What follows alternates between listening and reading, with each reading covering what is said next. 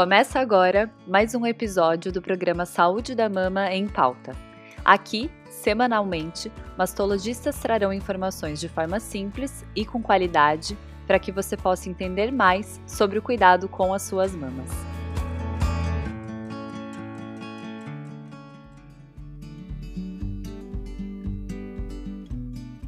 Olá, você sabia que a quimioterapia pode ser feita antes ou depois da cirurgia?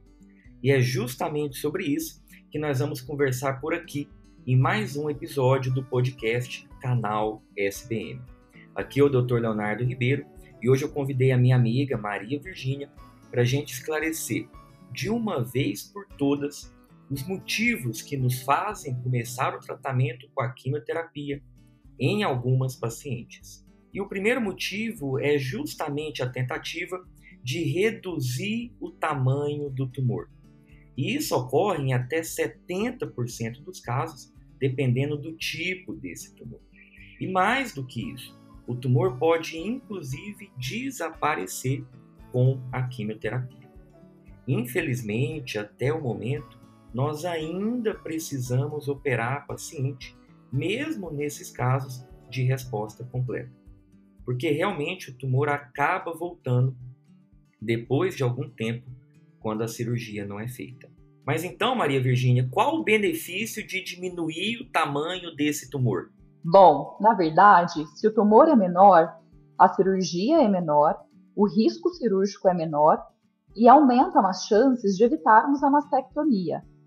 Para vocês entenderem melhor, para algumas mulheres em que um tumor de maior volume nos obrigaria a indicar a retirada de toda a mama como tratamento inicial, fazer a quimioterapia primeiro pode diminuir o tumor, permitindo que façamos uma cirurgia bem menor, como a retirada apenas da parte da mama onde está a doença. E mesmo quando a mastectomia ainda é necessária, a redução do tumor faz com que a cirurgia seja menos radical e com maior chance de conseguirmos fazer a reconstrução da mama no mesmo tempo cirúrgico. Ou seja, é a quimioterapia melhorando as condições cirúrgicas do câncer de mama. Exatamente, Maria Virgínia. E a cirurgia é feita depois de quanto tempo da quimio?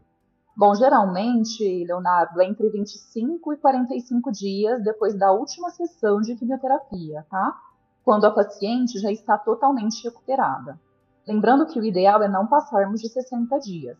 Nesse período, nós repetimos os exames da mama, também olhamos os exames pré-operatórios justamente para garantir que nós teremos toda a segurança para a cirurgia da mama. Perfeito, Maria Virgínia. E o segundo ponto para nós fazermos a quimioterapia antes da cirurgia é a necessidade de tratarmos o corpo inteiro e só depois a mama. Isso porque alguns tumores possuem um alto risco de já terem liberado algumas micrometástases na corrente sanguínea, mesmo que não tenham aparecido em nenhum exame de imagem daqueles que a gente pede logo que descobre o câncer de mama. Exatamente, Leonardo. E essa é a grande limitação da cirurgia. Por mais radical que seja, a cirurgia é um tratamento apenas local, apenas para a mama. Ela não trata o restante do corpo. Quem faz isso é a químio. Ou seja, se o tumor é muito grande, ou se nós já temos uma axila com linfonodos comprometidos pela doença, ou ainda se o tumor é de um tipo muito agressivo, existe uma preocupação com o risco de metástases. E aí, nesses casos, a tendência é priorizarmos a quimioterapia, cuidar do corpo todo, inclusive da mama, e só depois fazer a cirurgia. Isso mesmo. E qual seria a terceira grande indicação, Maria Virgínia, para a gente começar com a quimioterapia ao invés de partir direto para a cirurgia? Bom, a meu ver, a terceira grande indicação é a possibilidade de avaliarmos a resposta do tumor à quimioterapia em tempo real, observando o próprio tumor na mama.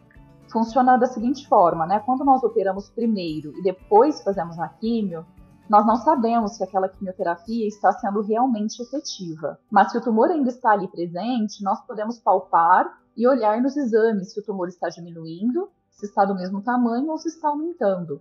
Ou seja, o tumor que diminui, ele está apresentando uma boa resposta ao tratamento. Mas nos poucos casos em que o tumor continua crescendo, mesmo com o uso da quimioterapia, nós dizemos que não está havendo resposta a esse tratamento. E essa informação é muito importante, pessoal. Se o tumor estiver crescendo, eu posso mudar as medicações, por exemplo, e tem o melhor cenário, quando a resposta a essa quimioterapia é completa e o tumor desaparece. Hoje em dia, nós já sabemos que essas pacientes com resposta completa possuem uma expectativa de vida melhor. Mas descobrir essa informação, descobrir esse grupo de mulheres, só é possível quando eu realmente começo o tratamento com a quimioterapia. É isso mesmo, Léo. E para aquelas, aquelas pacientes que fazem a quimio, mas o tumor não desaparece, também existe um benefício. Dependendo do tipo de tumor, nós podemos acrescentar algumas medicações depois da cirurgia e compensar essa resposta incompleta, o que também melhora o prognóstico dessas mulheres. Exatamente. Esses foram, pessoal, os três fatores mais importantes que nós selecionamos, entre vários outros, que justificam o início do tratamento com a quimioterapia em algumas situações. Lembrando que o tratamento do câncer de mama é individualizado e cada paciente deve receber o que for mais adequado para o seu caso.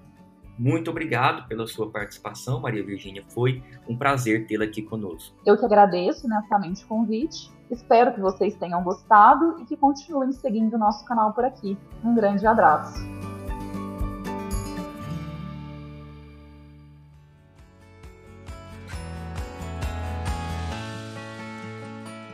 Esse podcast é uma iniciativa da Sociedade Brasileira de Mastologia para te ajudar a entender mais sobre prevenção, detecção precoce e tratamento do câncer de mama. Aproveitem os próximos episódios e fiquem por dentro das nossas novidades através das redes sociais, SBMastologia no Instagram, Sociedade Brasileira de Mastologia no Facebook e também no nosso site, sbmastologia.com.br.